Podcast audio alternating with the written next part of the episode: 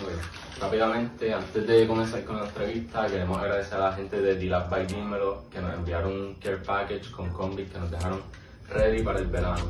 Eh, lamentamos que John no puede estar aquí el día de hoy, pero tenía que cumplir con su trabajo. Papi, este, ropa de calidad, en verdad, vale cada centavo, mire, mira la camisa, la camisa está a otro nivel. Papi, esto es calidad, esto es la crema de la crema. Y lo más importante es que es 100% puertorriqueña y del oeste como nosotros, son de Mayagüez, servicio excelente, muchas convituras, muchas marcas también que no están en las tiendas como Full Locker y eso, ¿sabes? Muchas marcas duras de calidad. Así que muchas gracias a todos ellos y nada. Pueden conseguir si los quieren buscar en Facebook o también en su aplicación eh, móvil disponible para Android y Apple, D-Lab by Dímelo. Aprovecha y cacha tus artículos favoritos de la colección nueva. Tienen una colección nueva de Pascua con colores pasteles. Ahora mismo eh, enseñar el pantalón. El pantalón es de la colección nueva. Super y nice. todavía les quedan productos de la colección anterior. Creo que ahora mismo tienen un descuento todavía de 30% si no me equivoco. Así que nada, cacha la combi, cacha Aprovechen. todos los productos que ellos tienen que de verdad están durísimos. El link va a estar en la descripción del video, pues si quieren chequear la Y página. vamos a dejar el nombre aquí en, en la pantalla para que chequen su página de Facebook también, que están durísimos. Este, si quieres auspiciar tu negocio, cualquier emprendimiento que tengas, no dudes en contactarnos, que estamos puestos para todos los auspicios que nos puedan llegar, siempre, siempre que sean positivos y aporten, ¿sabes? cosas buenas para nosotros. Nosotros estamos dispuestos a representar su imagen y nada, si deseas auspiciar tu negocio o lo que sea, no dudes en contactarnos. Y antes de seguir con el video, la reflexión de hoy es, si la vida te da la espalda, agárrale una nalga. Fuimos. Espero que la disfruten. Como que formato. Pues en el background, como No, si yo lo prendo. ya. La contraseña es la de la TH. Dale, está bien, dale. Ah, mira. ¿Te acuerdas cuando tú hacías los mensajes no motivadores de la Ajá. mañana? ¿Tú puedes hacer un mensaje no motivador para empezar el podcast? Eh, a ver si me acuerdo hace dos. Eh. Ya lo puñeta. Hace tiempo que no hago uno. Hacho, yo estaba como... ¿En qué grado estábamos buscando eso, Mario? Eso era Como para en séptimo- Snapchat. Como en séptimo Sí. grado. Como en octavo, yo creo. Octavo. Sí, Hacho, yo, lo- yo los veía a todos. Yo también. Hacho, Este, que no sé... Algo, algo... Es que nosotros empezamos a tirar reflexiones. En- Así, pero reflexiones así como para vacilar. Déjame ver, déjame ver si encuentro aquí algo para pa, pa virarlo. Este. que- si no, pues. Porque yo, de eso vamos a empezar a hablar. de- de- así vamos a empezar con la- los mensajes, o sea, hablando de eso. Sí, sí. No, ya, ya tengo aquí algo, me tiro algo. Dale. Dale, dale. Eh, dale con la intro. Hay que poner a grabar, ¿verdad? Nada. Sí, Sí, sí, sí. La ¿Estás grabando los dos? ¿Y ya está grabando Dale. ya? Sí, sí, sí. Dale, dale. vamos de. Vamos de una. De una con. Ah, dale. Dale. Me dicen. Dale, vamos a empezar. Vamos a decir la intro y vamos a decir. Y estamos con Alejandro que tampoco le mete. Dale. Dale, dale, con la intro, dale. Dale. Vamos. Yo soy Yoriel Yo soy Mario. Yo soy John Kelly. y nosotros somos los que no le meten. Y estamos con Alejandro que tampoco le mete. ¿Qué es la que hay Alejandro? Papi, todo bien, pero como que no le meto, ¿qué es esto? Es que aquí nadie, aquí nadie le mete, pero tú, tú sabes que nadie le mete como nosotros. Mira, Todo bien, dímelo, papi. ¿qué tú crees si te tira una reflexioncita, un mensaje no motivador para toda esa gente que no se quiere motivar? Ok, un mensaje no motivador. Déjame, aquí, aquí, aquí tengo uno. Ok, mensaje no motivador de la tarde, porque ya es por la tarde. Eh, si puedes soñarlo, puedes hacerlo. Pero si está difícil con cojones, brinca por otra cosa porque no te va a salir. Ahí, lo zumbé. Por eso que yo hago mil mierdas y siempre me quedo a mitad. Exacto. La del podcast es la más que ha durado. por lo menos, por lo menos. Este, yo Bueno. estoy pensando Y yo creo que ese ruido bajo. Ah, El aire, el aire está molestando ese ruido. Sí, no. Diablo, No, pues túmbelo, bájenlo, bájenlo ahí en lo que de esto, bájenlo, bájenlo. Como quiera. Como ahí. ¿El podcast sigue o paramos? El podcast siempre así, siempre pasa algo que decimos que vamos a grabar una hora y tres horas después No, estamos no. intentando. Eh, ya, ya estamos mal. Entrevista con Alejandro Gil y no. ¿Pero lo vas a pagar o lo vas a bajar? No, lo voy a bajar, lo voy a bajar. Sí, sí. Ahorita no fui a la Este, Volvimos. que tuvo que haber escuchado lo que dijimos. Solamente escuchó diferente. Nos disculpamos por eso. Ah, ¿Cómo iba, John? ¿Qué estabas pensando? Este. Yo no iba a hablar. Estabas diciendo que estabas pensando algo. ah, no, estaba Eso pensando del de- aire. lo ah, lo del aire. Ay, María. Ah, yo, esta- yo estaba, yo estaba pensando que a- Alejandro tiene una voz muy locutorística. Eh, es que bueno, llevamos tiempo haciendo locución y haciendo radio, que Hace- uno más o menos se le, se- se le pega a uno. ¿Hace cuánto estás haciendo radio? Yo empecé a hacer radio eh, hace como cinco años atrás. Eh, como hace cinco años atrás. Estaba en Sal Soul. eh, yo hacía los personajes del programa La Perrera por la mañana de Sal Soul. ¿Con quién es? Con- ese, ¿Ese era el que estaba Bebe Maldonado? No. No, Bebé Maldonado está por la tarde, ahí en ese, a las 3 de la tarde. Yo estaba por la mañana con Eric Balcour y Ali Warrington eh, y Yamari La Torre. Es un programa, ¿verdad? Dirigido más pues para, para personas pues de 45 años plus, más o menos. Era Pero un programa estaba, estaba en un mayor. horario bueno. Sí, por la mañana estaba en un horario top, pero para ese target. Exacto. Eh, no era el target mío per se, pero, eh, pero sí era el target que veía guapa también, así que pues le estábamos metiendo ahí. Pero ya en cinco, o sea, hace cinco años no estaba en ese target, pero ahora estás con Danilo, ahora Ahora sí, ahora, Ahora estoy en la 94. es la sí. que es. Ahora- Sí, ahora estoy en la 94, en Reggaeton 9, ¿sabes? La, la nueva Ajá, la 94, 94. que era lo que era antes Reggaeton 94 por la tarde, que es un horario. Es como que cuando yo renuncié a la radio, yo dije, si yo regresaba a la radio nuevamente, tenía que ser para la 94 o para la Mega. Y gracias a Dios, Está dos. año se dio. Así que estoy como que como que pompeado con eso. Hacho, está pompeado y tiene muchos proyectos duros también. Sí. Y el, sí. el podcast le va bien. Y, y Sí. está bien duro. No, gracias, gracias. No, el podcast le va súper bien, gracias a Dios. Eh, empezamos como hace un año, en, para la pandemia, fue que empecé a, a meterle, ya quería hacerlo hace tiempo, yo tenía el equipo. El podcast iba a hacer un montón de cosas, yo iba a hacer un programa primero con Natalia Rivera solo, era, era ella y yo. Eh, pero entonces después vino la pandemia, no nos pudimos unir y yo tenía ya el equipo, lo había comprado, entonces pues me zumbé solo a, a hacer el podcast yo solo porque pues no podíamos unirnos ni nada y entonces siguió solo. Hablando un poco de la pandemia, yo vi que, pues como normalmente empezó la pandemia, todo el mundo se encejó, pero yo en lo personal sigo tus videos y eso, y tú salías y todo eso, como que, ¿para ti qué fue lo más difícil de la cuarentena? grabar. Era una mierda grabar. ¿sabes? Si tú ves los, los primeros dos meses de. Los primeros dos meses de mi blog, cuando estábamos en la pandemia, fue bien mierda porque yo, yo estaba haciendo como unas entrevistas por. Yo hacía parte de mi blog de mi vida con la gente que podía ver cerca con mascarilla. Pero entonces empecé a entrevistar a la gente por Zoom, como que hacer unas preguntas rápidas. Ah, sí, yo, yo los veo. Y entrevisté a mis panas con esas preguntas rápidas, a los del trabajo, que son mis panas también, a mi familia, a todo el mundo, para rellenar tiempo porque no tenía contenido. Y yo creo que dos semanas no grabé blog y después cuando dije tengo que, tengo que seguir haciéndolo, empecé a improvisar. No era el contenido que yo quería hacer, pero fue bien difícil sacar contenido porque mi blog, si tú ves mi blog, es, es- es de mucha gente. O sea, Ah. mucha Sí. gente sale en el blog. Ajá, eh, ¿sabes? Es el, yo creo que el fondo del blog es ese que tú cada blog de ah vamos para tal sitio y vamos con tal gente y vamos para. Sí, es como y, un crew. eh, ¿sabes? es un vacilón de gente no es como que Exacto. tú solo voy para aquí voy para allá y voy a hacer esto Sí, yo Es tengo mi corillo. vacilón y- Exacto, yo grabo las joderas Exacto. tú sabes, el vacilón y, y salir y vacilar.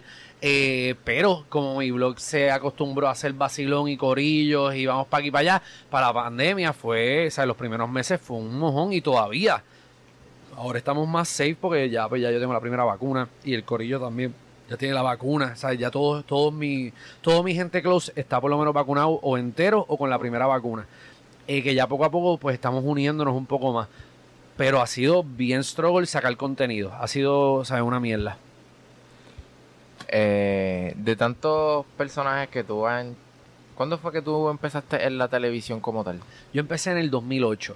Dos En mil- el año Después 2008. de Objetivo Sunshine. Yo entré en una competencia, en Objetivo Club Sunshine. ¿Cómo, como cuántos personajes tú tienes?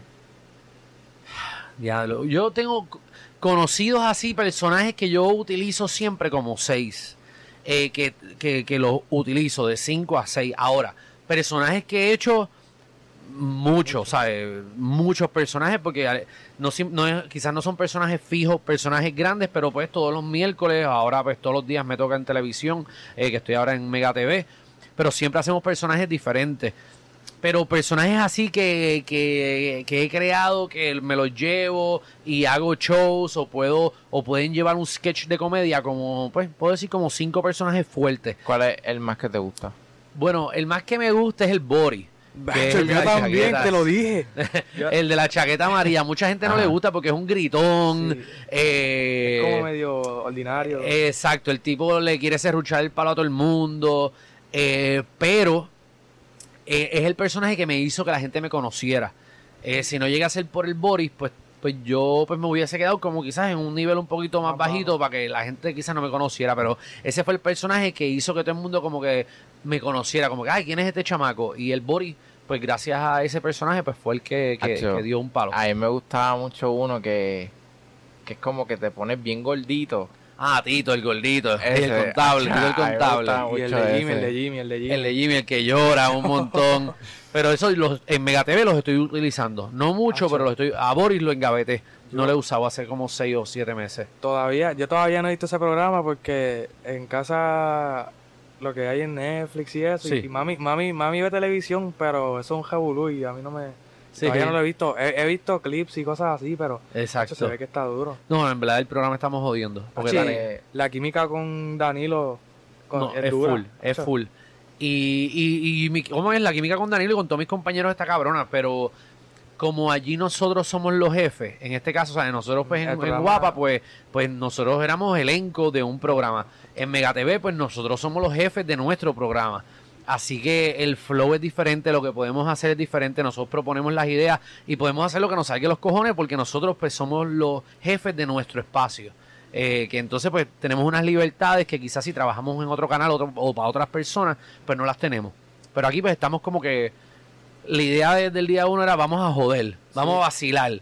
Y estamos vacilando lo más que podamos. Y a la hora de negociar un contrato también es diferente porque, o sea, pues ustedes son las estrellas y tienen más leverage de negociar.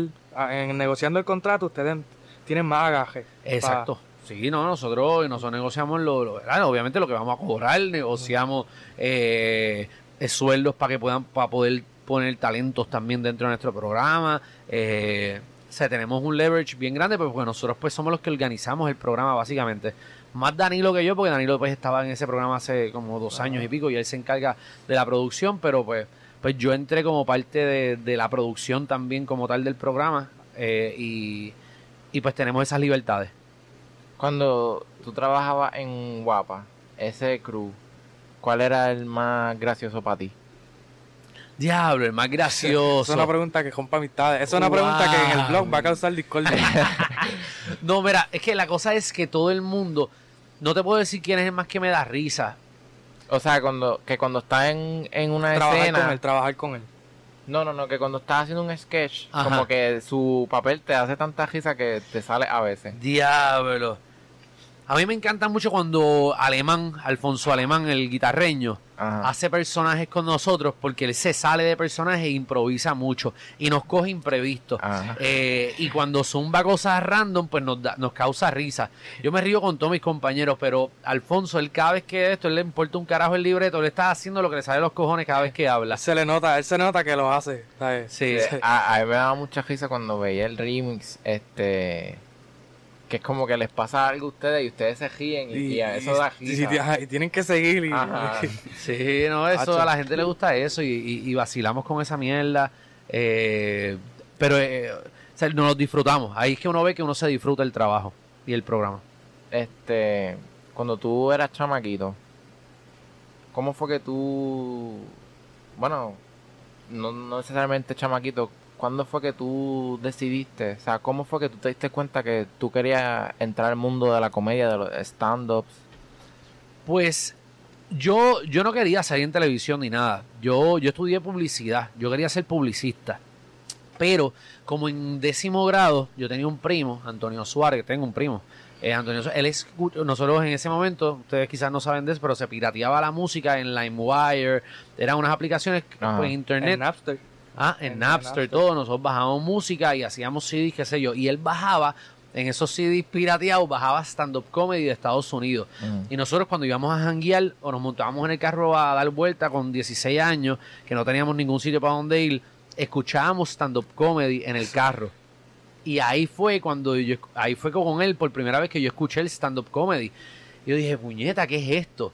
Y me empezó a gustar. Y estuve años escuchándolo y después empecé a comprar videos. Mis papás me compraron unos videos de stand-up comedy eh, que daban en HBO por las noches, eh, que, lo, eh, que lo, lo producía eh, Russell Simmons, si no me equivoco. Ajá, de Se llama. Co- Def Comedy Jam. De, se ajá, el de llamaba. Def Jam. Él es el de. Exacto, pues Def Comedy Jam era un show en HBO por la noche. Y ese era eh, como el roster más duro de comediantes. Pa, esa era la liga. era una liga, pero era una liga calle. eh, el Def Comedy Jam, sí, los caballotes iban para ahí, pero eran. eh, era, era comedia raw. Era comedia que decían lo que les salieron los cojones. Era comedia fuerte. Para un crowd bien fuerte. Eh, y de ahí yo empecé a verlo y yo dije, coño, a mí me gustaría hacer esto una vez en mi vida. Eh, y así yo me quedé con eso en la mente siempre. Yo salía en, qué sé yo, hacíamos mierdas de actual en la escuela para joder. Y a mí siempre, yo siempre he sido como, eh, decía un payaso, lo que sea. A mí siempre me hacía me gustaba hacerle reír a la gente. Ah, Eso siempre me ha gustado. Pero cuando vi lo del stand-up y empecé a verlo, dije, yo quiero hacer esto una vez en mi vida. Cuando yo estaba en cuarto año, dije, yo no sabía que en Puerto Rico se hacía stand-up comedy en ese momento. Porque no existían. eh, esa, esa mierda de stand-up comedy era bien poca. La gente era Luis Raúl, el único que estaba haciendo eso grande, y Raymond Arrieta, los únicos. Eh, y entonces, yo, yo me pensé hasta mudar a New York. Yo dije, yo, nada más- yo me voy a mudar a New York, porque yo pensaba que en New York nada más Ajá. hacía stand-up. Yo me voy a mudar a New York un mes, mes y medio, dos meses, quizás un verano, para hacer stand-up. ¿Pero en inglés o español? Yo lo quería hacer en español, pero yo Pero- hablo inglés, así Un- que... Pero un- en un comedy club de New York no. Ajá. ¿Sabes? No, no. Yo creo que Chente ha hecho este Chente show fue a- en un comedy club en New York. y- Exacto. Pero aparte de eso, y Luis Raúl no llegó a, no llegó a ir. Bueno, yo no sé si en ese momento, la cosa es que esto, el stand-up ahora, en los últimos años, empezó a coger vuelo.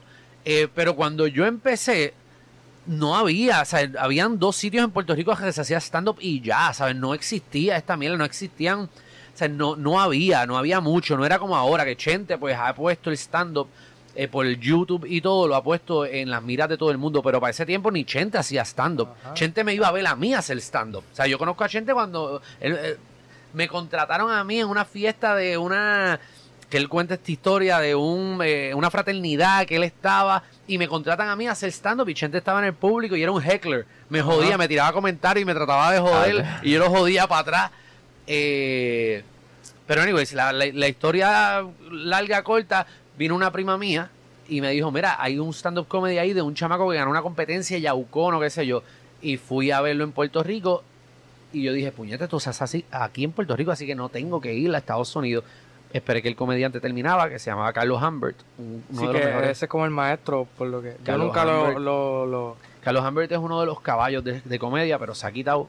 Eh, y le pregunté y me dijo de un sitio que se llamaba Samplers, qué sé yo. Y ahí pues, eh, en esos meses me, me monté con un pan en el carro y empecé a buscar ese sitio que se llamaba Samplers. Yo no sabía dónde carajo estaba, sabía que estaba en San Juan. Y fui parando en negocio en negocio de Samplers y la gente me seguía guiando hasta que llegué a ese sitio y conocí a, a William Piedra que me empezó a mover después a hacer stand-up. Ahí empezó todo. Esas direcciones en San Juan que. Sí, a- en esa calle, en esa calle. ahí, ahí mismo. En, en el edificio, en el edificio ese, sí. A- así fue. Bueno, realmente antes de llegar a Samplers, buscando Samplers, encontré en Eureka Café en Viejo San Juan. Y ahí nunca conseguía Samplers. Eh, encontré en Eureka Café, me trepé un open mic que lo que había era gente haciendo, tocando guitarra y mierda. Y yo le dije al dueño, mira, me quiero trepar a hacer un stand-up comedy, este es mi sueño, dame, en dos semanas vengo. Y me dijo, dale. Y ahí llamé a mi familia, hice flyers, hice todo y llené el, empaqueté el sitio. para hacer mi primer stand-up que yo escribí, que yo no sabía, lo escribí solito en una libreta y me fue, o sea, me fue relativamente bien y me pompié tanto que ahí entonces empecé, me acordé otra vez de Samplers y me tiré ahí a la calle y ahí fue que conseguí a William Piedra y a, y a, y a Samplers y ahí empecé a meterle. ¿Tú Pues- crees que este, a la hora de escribir un, un set de stand-up comedy y interpretarlo, ¿tú crees que este, hay más improvisación que lo que realmente escribiste? Eh, todo depende del comediante. Yo improviso, pero no. Mi, yo sé lo que voy a decir. Cuando yo me trepo al escenario, yo sé cómo yo voy a empezar, qué voy a hacer al medio, qué voy a hacer después y cómo voy a terminar. Yo sé exactamente cada palabra que voy a decir. Ahora sí, improviso, me voy, si hay jodera, si me, si me, si se me, si me sale un chiste, lo tiro. eh, y sí, improviso con cojones. Pero yo sé exactamente cómo voy a empezar y cómo voy a terminar el show. Eh, hay comediantes que se trepan sin saber qué carajo, tienen unos temas apuntados y ya, pero yo sé exactamente, porque al tú saber, ¿verdad? Y al tú practicar, porque yo practico la rutina. Ajá, antes de, perdón por interrumpirte, antes de, antes del primer show, tú, tú haces como un show, un piloto para un par de gente en, un- en un comedy club o algo para probar En- los chistes. En Puerto Rico esa, e- e- eso no se da mucho, porque no hay comedy clubs en Yo- Puerto Rico. Yo vi que Dave Chappelle lo hace. Por eso Estados Unidos, así es que se supone que uno haga stand-up comedy, pero en Puerto Rico no, es- no está esa cult- no existe esa cultura porque no hay sitios para hacer stand-up. Cuando, Chente, cuando yo tenía samplers, algunas veces iba a hacer mi rutina y tiraba chistes nuevos para, y yo decía, ok, este chiste funciona, déjame esto de esto, y lo, y lo iba acomodando para cuando hiciera un show en Bellas Artes, lo que sea. Eh, o cuando Chente tenía trépate aquí, yo iba de visita a sentarme en el público y él me veía, me decía trépate, y cuando él me veía, él me trepaba y yo ahí zumbaba uno que otro chiste nuevo dentro de los viejos que ya yo sabía que iban a funcionar porque no voy a hacer un papelón eh, cuando me trepe a la tarima. Eh, pero no, desafortunadamente en Puerto Rico no existe esa cultura. Por el último show que yo hice hace un año que fue con Kiko, el dúo de la historia, eh, ¿sabes? La mayoría de los chistes yo los escribí y yo me los dije a mí mismo y yo fui rezando en que funcionaran. Pero yo no sabía si la gente se iba a reír o no porque nunca los había probado. Los probé el primer día del show. ¿Y no te ha pasado que entras a Traima y te vas en blanco? Me pasó una vez que se me, se me olvidó. Yo estaba haciendo una rutina y se me olvidó para el carajo. Y yo tenía un papelito escrito con, con, las, con unas notas como que con el tema. Y paré y dije, se me olvidó, me jodí, se me olvidó y la gente empezó a mearse la risa y yo empecé a qué sé yo y salió William Piedra, que era animador esa noche y empezó a hacer una musiquita con la con el ta, tanana, ta, tanana. y yo fui caminando con la musiquita a buscar el papelito porque lo había dejado dentro del bulto, una mierda, un, un mojón, pero yo no estaba seguro ese día porque estaba probando unos chistes nuevos no los ensayé lo que yo pensaba que necesitaba ensayar y entré bloqueado mentalmente. Yo mismo me jodí. Yo en mi mente cuando yo entré a hacer ese show yo decía, no me lo sé, puñeta, no me lo sé, no me lo sé, no me lo sé. Y el no me lo sé es que no me lo sabía. O sea, se me olvidó en el- a la mitad. Una vez cogí la línea, lo seguí.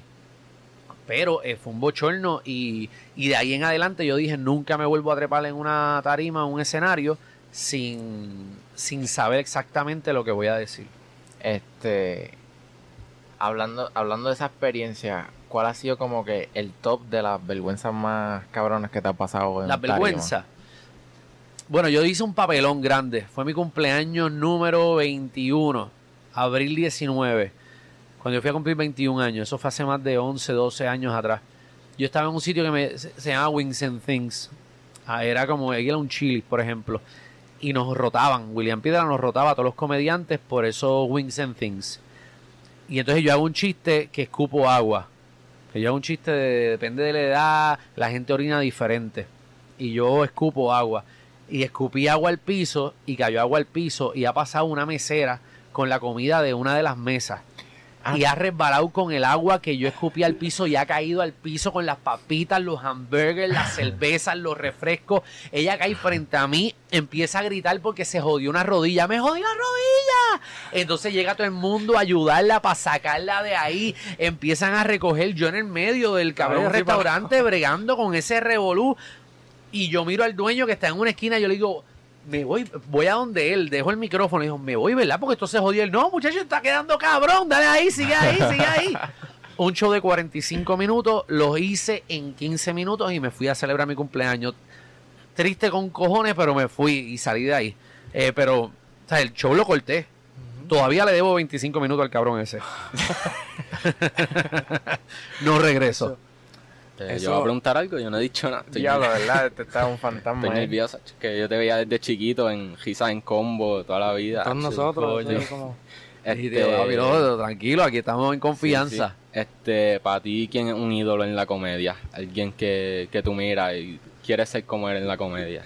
Bueno, yo siempre he admirado y me encanta la comedia de Bernie Mac. Bernie Mac murió eh, hace, hace ya hace varios años atrás. Comediante que salía en Def Comedy Jam, salía en The Kings of Comedy, hizo par de películas también, tenía un show, una serie de televisión de, que se llama The Bernie Mac Show. Ese comediante para mí mi, o me inspira. Yo, uno se inspira de mucha gente, pero para mí él es el más duro en stand-up comedy. Para mí no hay nadie más duro que Bernie Mac en stand-up. Él se para y es una bestia. Y cuando él se trepa en esa tarima, él se la come. Y yo trato de imitar lo que él hace. Como que cuando yo me trepo a la tarima, yo soy bien agresivo. O sea, yo hablo y estoy intenso y no la dejo caer. Y, y no dejo ni un minuto de break que me jodan ni que nadie diga nada. ¿sabes? Mi show es para que nadie se duerme. Estoy can, can, can, can, can. Y lo trato. Y, y mucha inspiración, ¿verdad? Viene de él. Es esa intensidad.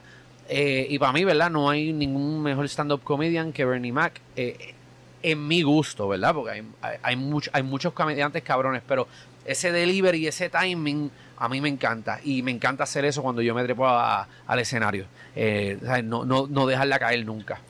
¿Tú crees que es este diferente el tipo de comedia en inglés a la de español? Sí, sí, es diferente. Es diferente, obviamente, eh, pero más que el lenguaje es las experiencias de cada cual y la cultura en la que vivimos. Eh, tú sabes, culturalmente, pues obviamente en Puerto Rico nosotros vivimos unas pendejaces que en New York o en Estados Unidos no viven. Lo que vive Bernie Mac, tú sabes que son gente de, del gueto, de, de, de- de unas barriadas bien difíciles allá. Ellos son negros que están luchando con la, o sea, con el, el revolú del racismo allá. La comedia de ellos es bien particular por lo que ellos viven. Y obviamente la comedia de nosotros acá, pues es, es particular con lo que nosotros conozcamos y la- las Ajá. dificultades que nosotros tenemos. Eh, que, que en ese caso, pues, pues sí, definitivamente se diferencian, pero hay temas universales eh, que, ¿verdad? que nos toca a todos. Ahora, pues, uno le fluye más en español porque nosotros, pues, esa es nuestra lengua principal. Pero definitivamente hay varios chistes que yo hago que si los cambio a inglés pueden funcionar muy bien. Eh, pero, pues todo varía. De, de la es más cultural, creo yo. ¿Ha- ¿Has hecho en inglés? No, no he hecho en inglés. Me iban a contratar, me contrataron una vez, pero no pude llegar porque tenía, tenía algo. O sea, a mí me contrataron por uno en inglés, empecé a escribirlo, pero había algo que no, pude, no podía llegar al show como dos semanas antes. Tenía un compromiso que no pude llegar y Albert Rodríguez, que, que falleció, que en paz descanse, eh, le di el show a él. Le dije, mira, caballito, porque él habla un inglés cabrón, hablaba eh, un inglés cabrón.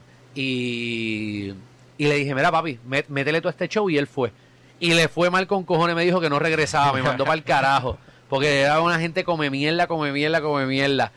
Eh, y gracias a Dios no lo hice.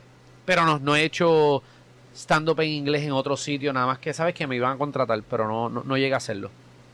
Este, de, de todos los stand-up que has hecho con diferentes personas, como que con cuál es el que tú dirías que los, los chistes fluyen más rápido.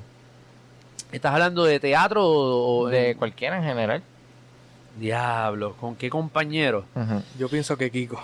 Ah, la cosa es que con Kiko en stand-up comedy nos parecemos un montón. Pero tengo una, la misma química, la tengo con otro comediante que se llama Mario VI. Eh, Pero Mario- no es Mario y el. sí, el rapero. El rapero. El, rapero. Mario VI, el rapero que sale en el palabreo Ajá. con Molusco. Sí, el, el que era corista de Don Omar. el que era corista de Omar. Ese es uno de los mejores stand-up comedians que Puerto Rico tiene y no mucha gente sabe. Ese cabrón es un stand-up comedian y yo hacía show con él de stand-up comedy full. Nosotros tuvimos varios shows. Antes de yo hacer show con, con Kiko, eh, como dúo, yo hacía show con, con Mario VI. Eh, y es uno de los mejores stand-up comedians que hay. Pero con Kiko y con Mario tengo esa química en stand-up comedy. Eh, obviamente en escena, pues todo varía, tú sabes. Con Danilo tengo una química cabrona, con Francis tengo una química cabrona, eh, con Juan, sea, es que todos nos- llevamos tantos años, o sea, llevamos 13 años haciendo comedia juntos. Yo con cualquier compañero de trabajo que, que llevo desde el principio, me siento súper cabrón haciendo algo porque me siento cómodo en que podemos joder y nos miramos. Eh, pero ahora con Danilo, en, en lo que es sketch, pues la química que yo tengo con él está cabrona y es algo que hemos encontrado ahora porque siempre pues Francis y Danilo han sido como que un encaje eh, en todos los personajes y eso, pero ahora que Danilo y yo nos vemos todos los días y jugamos todos los días en escena, eh, la química pues, pues ha cambiado y, y ahí ve- nos vemos y él me ve, ya yo sé por dónde él va, él sabe por dónde yo voy, él espera eh, que se desarrolla también con quien Sí, tú más estés más tiempo. Conectan. o sea, Sí, y con más tiempo que tú estés con esa persona, pues más vas a conectar con esa persona full.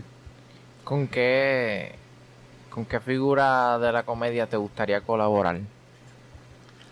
Bueno, yo quisiera hacer un stand-up comedy, pero un corillo con Chente. Yo he colaborado con Chente. Pero me gustaría hacer un stand-up, por ejemplo, yo, yo tenía un show que se llamaba El Cartel de la Comedia. Este cartel, pues, habían varios comediantes. Eh, el último show que hice era Francis Danilo, Mario Villa y yo. Éramos los cuatro. Y poco a poco íbamos rotando. Pero me gustaría hacer un cartel de la comedia que esté Chente, esté Kiko y quizás algún otro, otro comediante. Con alguien también que me gustaría jugar algún día es Raymond Arrieta. Digo jugar es o sea, colaborar o Mm. nosotros decimos vamos a jugar, vamos a vacilar en, en tarima o en un sketch. Pero con Raymond Arrieta no quizás un, sta- un stand-up con él, no, no, no lo veo tan, tan viable quizás, pero sí algún sketch de comedia en algún momento en mi vida me gustaría estar con él por el simple hecho de que lo admiro también, desde chamaquito yo lo veo, desde que vacilón Arrieta, es un caballo, tú sabes. Y, y nunca he podido compartir escena con él. Me gustaría en algún momento, algún sketch de comedia que él esté, que yo esté, que estén mis compañeros también, me gustaría ver eso. O sea, me gustaría estar con Francis, con Danilo, con Raymond Arrieta, eh, tú sabes, estar, un vacilón, un vacilón. bien- estar haciendo personajes, estar haciendo alguna situación. Me gustaría estar y verlo. Sé que lo voy a disfrutar. Este, ¿cuál ha sido como que el, el mejor stand-up que tú has hecho? Diablo. Bueno, eh, no te sé decir exactamente el día y la fecha, porque, pero sí, yo sé que la rutina, yo tengo una rutina de las exnovias. Esa rutina, cuando yo hice esa rutina hace muchos años atrás, me cambió en el mundo del stand-up, como que me dio un, un- Porque yo empecé bien suave, yo, yo, yo tenía chistes bien más bajitos, eh, yo no hablaba mucho malo, yo esto. Cuando hice ese chiste de las. Cuando empecé a hacer la rutina de las exnovias, ahí fue que en el sitio donde yo hacía stand-up, que era en Samplers, empecé a coger nombre y la gente empezó a ir a verme. Como que, ah, ahí va el Ah, chamaquito Alejandro. que va a ser Alejandro, el chamaquito que hace lo de, la- lo de las exnovias, la rutina. Eh, y esa rutina, gracias a esa rutina, pues yo sabe, partía. Y todavía, el son de hoy, yo hago varios chistes de esa rutina. eh, y parten de que bien cabrón. Un día específico no te puedo decir, porque por ejemplo, el show de Kiko, que yo hice con Kiko el año pasado, tuvimos ocho funciones, tú sabes. Y era el mismo show. Hay noches que, pues, depende del público, estaba más cabronas que otras. eh, pero eran los mismos chistes todas las noches. Así que no te puedo decir una noche específica, pero sí te puedo decir que la rutina de las exnovias es la rutina que, que a mí me, me posicionó dentro del stand-up comedy y que la gente empezó a respetarme dentro de Samplers, que era el sitio donde hacía stand-up. Y, Hacho, este, la... ¿No te pasa? Yo escucho mucho que los cantantes hacen una canción hoy y en el 2023 ya es vieja, pero nadie sabe que es vieja más que él. ¿No te pasa con los chistes? Definitivo, eso es algo que yo he tratado, de, yo lo digo múltiples veces, lo he dicho en varios podcasts ya. Tengo muchos compañeros que escriben stand-up constantemente porque lo hacen aquí, hoy, y ya dicen, ah, ya, ya todo el mundo me escuchó. Y para mí eso es un error bien grande. No todo el mundo te escuchó.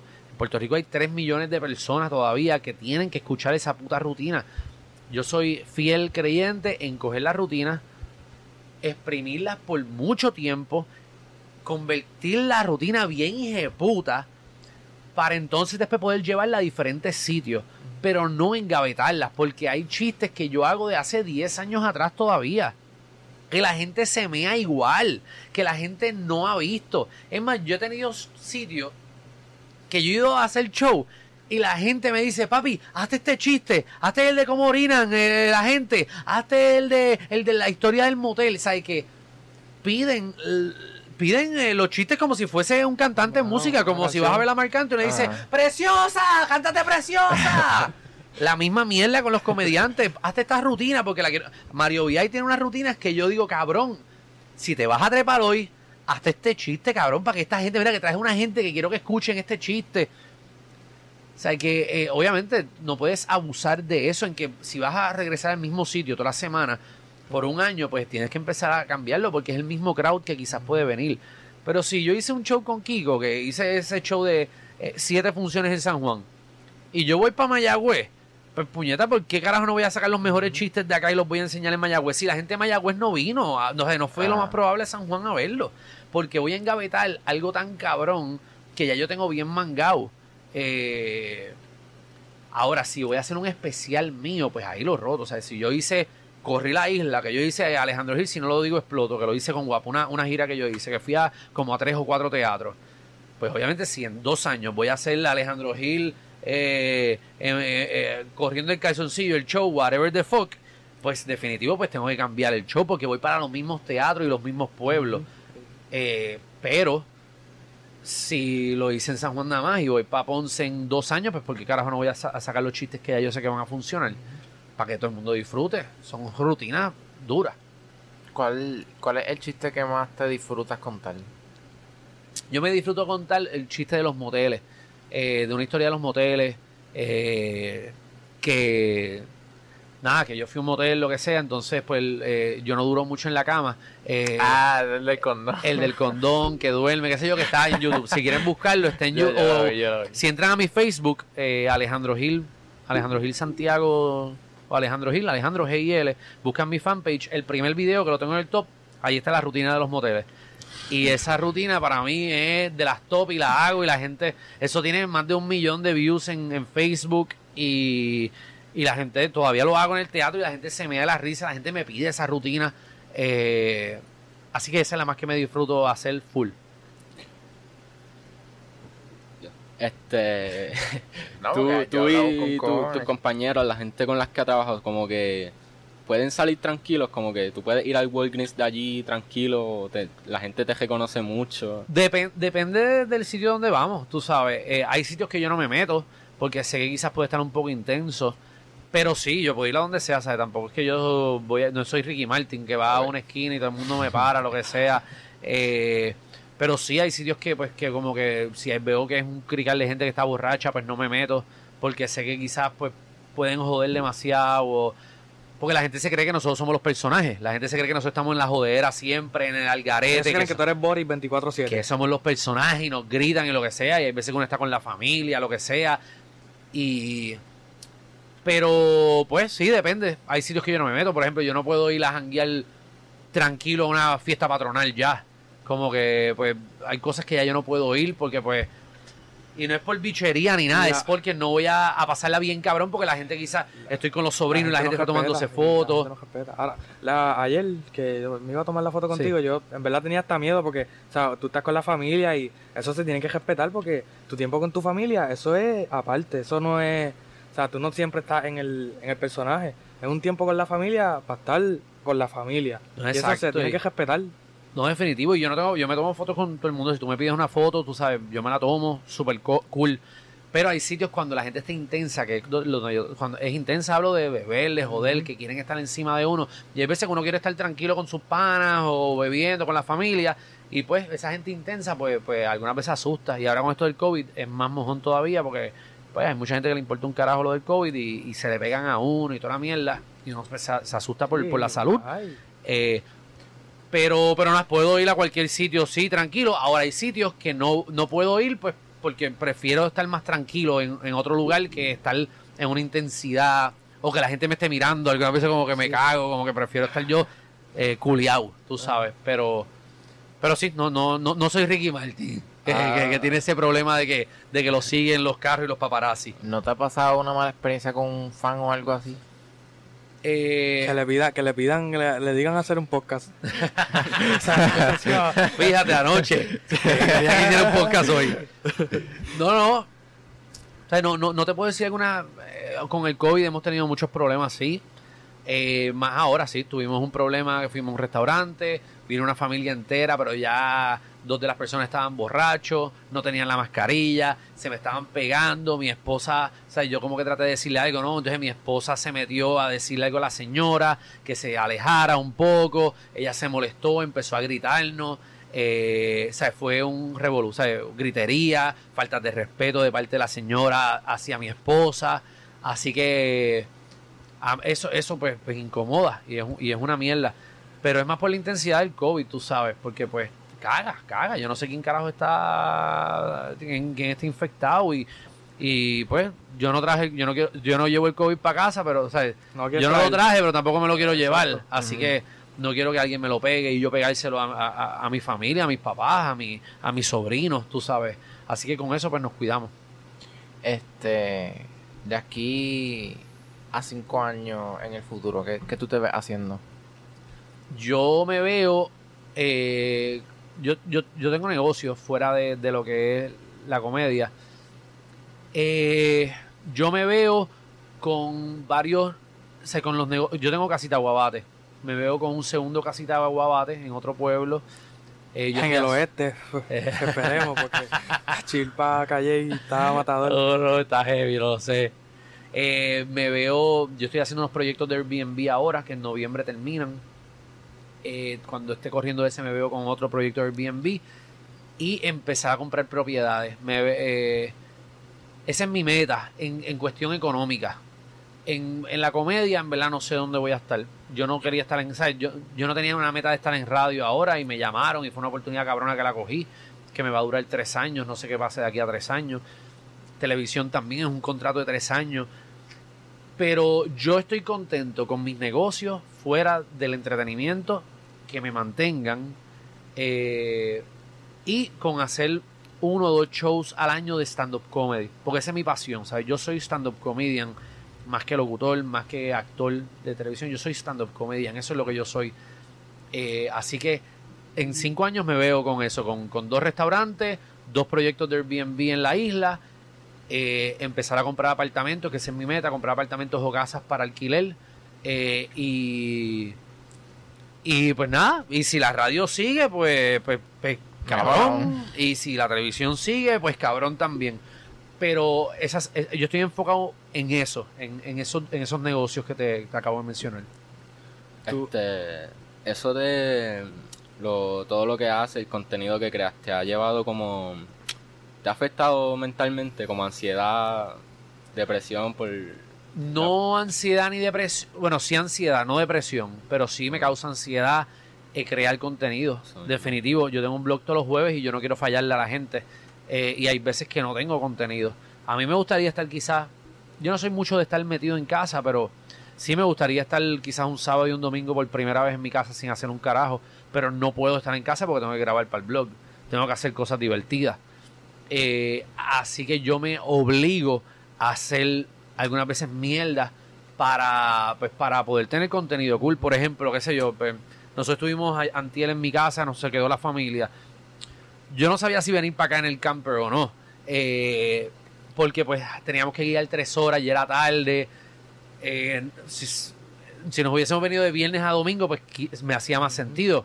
Pero ya yo me tengo que ir, o sea, cuando termine aquí tengo que empezar a recoger para irme para el carajo. O sea, que no, no estuve ni 24 horas aquí en, en- y guié 3 horas para acá. Pero me obligué. Em, Me senté en la mesa, yo estaba desayunando solo, ya todo el mundo había desayunado.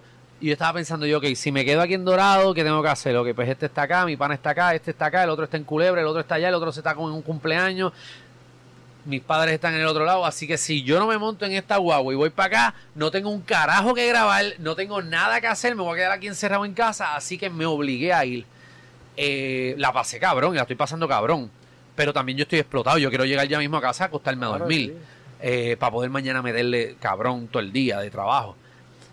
Pero sí, me causa sí, me causa un tipo de ansiedad eh, y trato de que no me afecte. Pero estoy creando, poco a poco estoy creando unas rutinas para, para poder cumplir con el contenido, para poder cumplir con la, la edición. Eh, así que cuando uno está al garete, pues, pues entonces crea ese tipo de ansiedad. No hay organización, cuando no hay organización. Cuando uno se organiza, pues te baja un poco. Hay veces que sí, yo ahora mismo, yo mañana supuestamente tengo un podcast que grabar. No sé, no me han confirmado, no me han confirmado el sitio, tengo que, me acabo de acordar la hora. Ahora tengo ansiedad yo. de que tengo que llamar a par de gente a ver si mañana tengo esa entrevista, que es por la mañana, a las nueve y media de la mañana. Sí que esa- ese tipo de pendeja pues da. Pero una vez envíe los mensajes, pues ya me baja. Eh, pero sí, definitivo, crear contenido causa eh, estrés y causa ansiedad porque esto es mi trabajo también. O sea, aparte de televisión y de radio, ya esto es mi trabajo. Eh, yo gano dinero de YouTube, las marcas me pautan, así que sí, es mi trabajo y me, y, y me causa, sí, eh, mucho estrés también. Este, a mí me pasó, a, a nosotros no nos pasó una, una, una situación anoche que, este, Ah. yo, cuando hablé contigo, yo le digo a Mario, Mario, yo creo que mañana vamos a entrevistar a Alejandro Gil. Y me dice, ah, ¿de verdad? Yo digo, sí, este, le voy a decir a John Kelly, los llamo ahorita. Pues le eché gasolina a la planta y me- se me llenó la- las manos de gasolina, no le contesté. Cuando llego a casa, le digo, sí, vamos a hacer una llamada para cuadrar. Y Mario no contestaba, no contestaba. Estuvimos como Yo dos horas para llamándolo. No contestaba. Y yo digo, si Mario, si Mario no sabe qué vamos a hacer, después mañana se levanta a las 12 del mediodía y, Ajá. y este por la mañana, a como a las 6 cuando nos levantamos, le digo a John Kelly, llama a Mario, dile que se levante, llámalo a ver, a ver si se levanta para ir para la casa. Y yo, no- yo no sé, yo no sé qué fue lo que pasó, pero gracias a Dios se levantó. Sí. Pero ustedes estaban en el despierto bien temprano. Sí, porque Sí, esto, no, esto no aparecía hace de Y la tú me enviaste un mensaje a las 8 y yo te dije, como a las 11, 12, y ya, ya tú a las 8 y pico ya me estabas llamando No, que iban a venir para acá. A yo, mí pero me dijeron yo que te tenía que estar aquí a las 8. Yo les dije a ellos, porque yo sabía que nos íbamos, nos iba a tomar tiempo y les tomó tiempo montar todo. O sea, yo lo que pasa Sí. es que este siempre pasa algo y yo Sí, digo, sí. si siempre pasa algo, pues vamos a dar tiempo para que pase ese algo y para montar bien con Ajá. calma y pues mo- pudimos montar todo con calma, tuvimos un revolú con los micrófonos, ese stand se bajaba y- pero ya todo está cogiendo bien y ya pues bajó un poco ese El eh, en verdad era miedo, era miedo y Exacto. de que de que no saliera bien y No, eso pasa, Este- eso pasa, es parte del proceso. Volviendo un poco a lo, lo- lo de los blogs, ¿qué fue lo que te motivó a hacerlos? Bueno, eh, mi esposa me jodió para que hiciera los blogs eh, eh, full. Ella fue la que me dijo, haz un blog. Ella los seguía los de Estados Unidos, eh, seguía lo- los blogs de, de México y eso. Y ella me dijo, mira, hazte los blogs, eso está pegado, va a pegar, qué sé yo. Y, y nada, ella estuvo jodiéndome tanto hasta que un día en un viaje, yo porque yo grababa mucho para Snapchat. Eh, y todo Ah, mi sí, contenido en. Snapchat y en Snapchat. Eh, así que le dije para el carajo. Voy, voy a, no voy a grabar, o sea, voy a grabar bien poco para Snapchat en este viaje que hicimos para Washington y voy a empezar a grabar la mierda de ese blog a ver qué, qué- qué es lo que sale. Y lo traté y cuando lo edité y subió y lo subí, pues dio un palo en las redes, tú sabes, un palo de que por lo menos 5 mil, 8 mil personas lo vieron, qué sé yo, en menos de, de whatever, de 24 horas, fue una loquera. Yo dije, ya rayo, ¿y qué es esto? Eh, así que pues ahí pues me motivé, seguí haciéndolo y efectivamente fue la mejor decisión que he tomado. Es que enfiebra, en verdad, a, a mí yo cuando los veo, yo los veo todos y a, a mí me enfiebra porque desde que empieza, desde que empieza como que te, te enfiebra, como que bienvenido a mi blog y ya, ya yo sé que va a pasar algo duro. Y eso como que enfiebra y yo creo que a la gente le gusta eso y el vacilón que tú tienes siempre. Eso. Sí, es vacilón y pasarla bien y ya por lo menos todo el mundo está, todos mis panas saben, todo, todo el mundo son personajes, la familia sabe que, que tienen que joder, todo el mundo está en, en la onda del blog y me ayuda un montón. Ya llevo ya yo creo que tres años haciéndolo, así que me, me ha ayudado un montón. Y aparte de que la gente me, gracias al blog, la gente me empezaba a conocer a mí, como Alejandro, o sea, como, como mi nombre, no como los personajes que es lo que la gente pues conocía de mí. como que que- te da, da una oportunidad a conocerte, a, Exacto. a pasar tenía- un día contigo. Exacto. Pues Yo tenía un problema bien grande que la gente pensaba que yo era Boris. Eh, así que el, el blog me ayudó a, Separar a separarlo. Exactamente. So, evidentemente eso fue una ayuda bastante a tu cajera. Ayuda, pero a la vez, o sea, es una ayuda, pero a la vez es otra, otra carga más. Es, Es otra carga, Pero, es pues, otro trabajo, pero eh, aparte de que ya me están pagando, ya es mi trabajo, tú sabes. Pero antes, o sea, yo no cobré nada por dos años, yo grababa y editaba sin cobrar un centavo. Pero sí, eh, me está ayudando obviamente las marcas, me pautan la, la gente, las agencias de publicidad, mucha gente ve el podcast, eh, ve el blog y, y me contratan. Así que gracias a la marca la gente está empezando a, con- o sea, a conocerme a mí. eh, y sí, me ayuda full para todo. Bueno, para ir terminando, este, ¿qué consejo tú le puedes dar a alguien que quiere empezar en el mundo de la comedia? En el mundo de la comedia, ok. Primero que todo, eh, hay que ser presentado para esto. Eh, o sea, tienes que, que ir a tratar de trabajarle gratis. es que, y hay que, este, yo pienso que hay que meter presión para buscar esas oportunidades porque Exacto, pero ahora mismo estamos en una época que yo no tuve esa oportunidad. Ahora ustedes la tienen. Eh, el internet está cabrón. Eh, YouTube está bien pegado. Facebook está pegado. O sea, el que quiera ser comediante ahora mismo, que le meta cabrón a su canal de YouTube y Facebook. Que le meta y se dé a conocer en las redes. De ahí que vaya para el próximo paso. Porque en verdad, en verdad, a la hora de la verdad, la televisión está cabrón. Y que te conozcan por la televisión está, está cool, pero tú no necesitas estar en la televisión para ser comediante. Si eso está ¿Sabes? hablando, Chen, Chen- Chente habla de eso. Sí, eh, eh, Chente es un comediante que todo el mundo lo conoce por YouTube y por las redes. No, nada, o sea, él no, no, no necesita estar en televisión. Así que, que yo le sugiero a alguien que quiera ser comediante, hagan una estrategia para meterle cabrón en las redes. Si vas a hacer sketches, si vas a hacer stand-up, si vas a hacer personajes, lo que sea. Haz una rutina, si vas a subir dos veces a la semana, sube dos veces a la semana. Si vas a decir que vas a subir martes y miércoles, sube los martes y miércoles contenido no la dejes caer en las redes, porque en las redes te puedes pegar bien duro. De ahí va a venir lo otro. Eh, aparte de que pues empieza también, aparte de que estés en las redes, pues empieza a meterte a la gente que tú conozcas, mira, si hay una oportunidad, trabaja de gratis, vete a los castings, la mierda. Pero definitivamente tú puedes montar un imperio en las redes. De ahí viene el resto. ¿Tú piensas que de aquí a, yo qué sé, 20 años la televisión baje demasiado? O sea, por lo menos la- el, el método convencional de la televisión de prende la televisión y ve el canal Sí, 4. La televisión va a morir en algún momento. Eh, pero los canales no es que van a morir, los canales van a migrar a hacer contenido digital exclusivamente. Porque como quiera hace falta, o sea, guapa hace falta para las redes. Porque a- hace falta todavía las noticias. Y las noticias, las noticias, ninguna, ninguna página de internet las va a reemplazar. Yo, yo, en mi opinión, la presencia de una persona hablándote, diciendo de las noticias, Por eso eh, no, no, no la va a reemplazar ahora. Que el método de ver Guapa o ver Mega TV o ver Telemundo de aquí a 20 años sea un streaming como Netflix, Mm. que tengas que pagar una mensualidad y verlo exclusivamente por la computadora, eh, por un- alguna aplicación, pues es bien probable que eso venga, seguro, definitivo. Que el televisor, el televisor no va a morir. el- el- ahora que, que los canales y que DirecTV o Dish o quien sea, no sé, que, que esa suscripción mensual de esos cables, esa- esa- ese cable, pues dure, pues no sé, quizás van a migrar a hacer un streaming eh, device. se mantendrán de internet porque ellos, ellos suplen internet. Eso. Exactamente, pero sí, eh, la televisión de hoy en día, de prender el televisor y poner el canal 4 para ver televisión a la hora esa específica, sí siento que en 20 años va a desaparecer para el carajo. Y puede ser que estemos viendo, si quieres ver eh, los HP o quieres ver el remix, tengas que entrar a, la página de internet o la aplicación para verlo, a la hora que te salga los cojones. o quizás le venden el contenido a un Netflix, por ejemplo Ah. Que venga un Netflix y diga, le voy a comprar el contenido a, a, a Mega TV y nosotros hagamos, sigamos grabando los mismos programas, pero los puedes ver en Netflix. Yo pienso que esa, eso, eso que acabas de decir no es una realidad muy lejana porque una plataforma como pantalla, eso, eso se puede concretar, Definitivo. eso se puede... Eso, es- es- y eso está más a la vuelta de la esquina. 20 años yo creo que es too much. ¿Sabes? De aquí a, a 10 años, muchas cosas van a cambiar. Y están cambiando constantemente.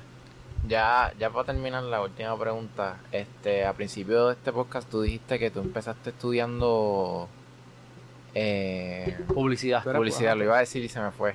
Este, ¿tú piensas que para superarte en la vida es necesario los estudios?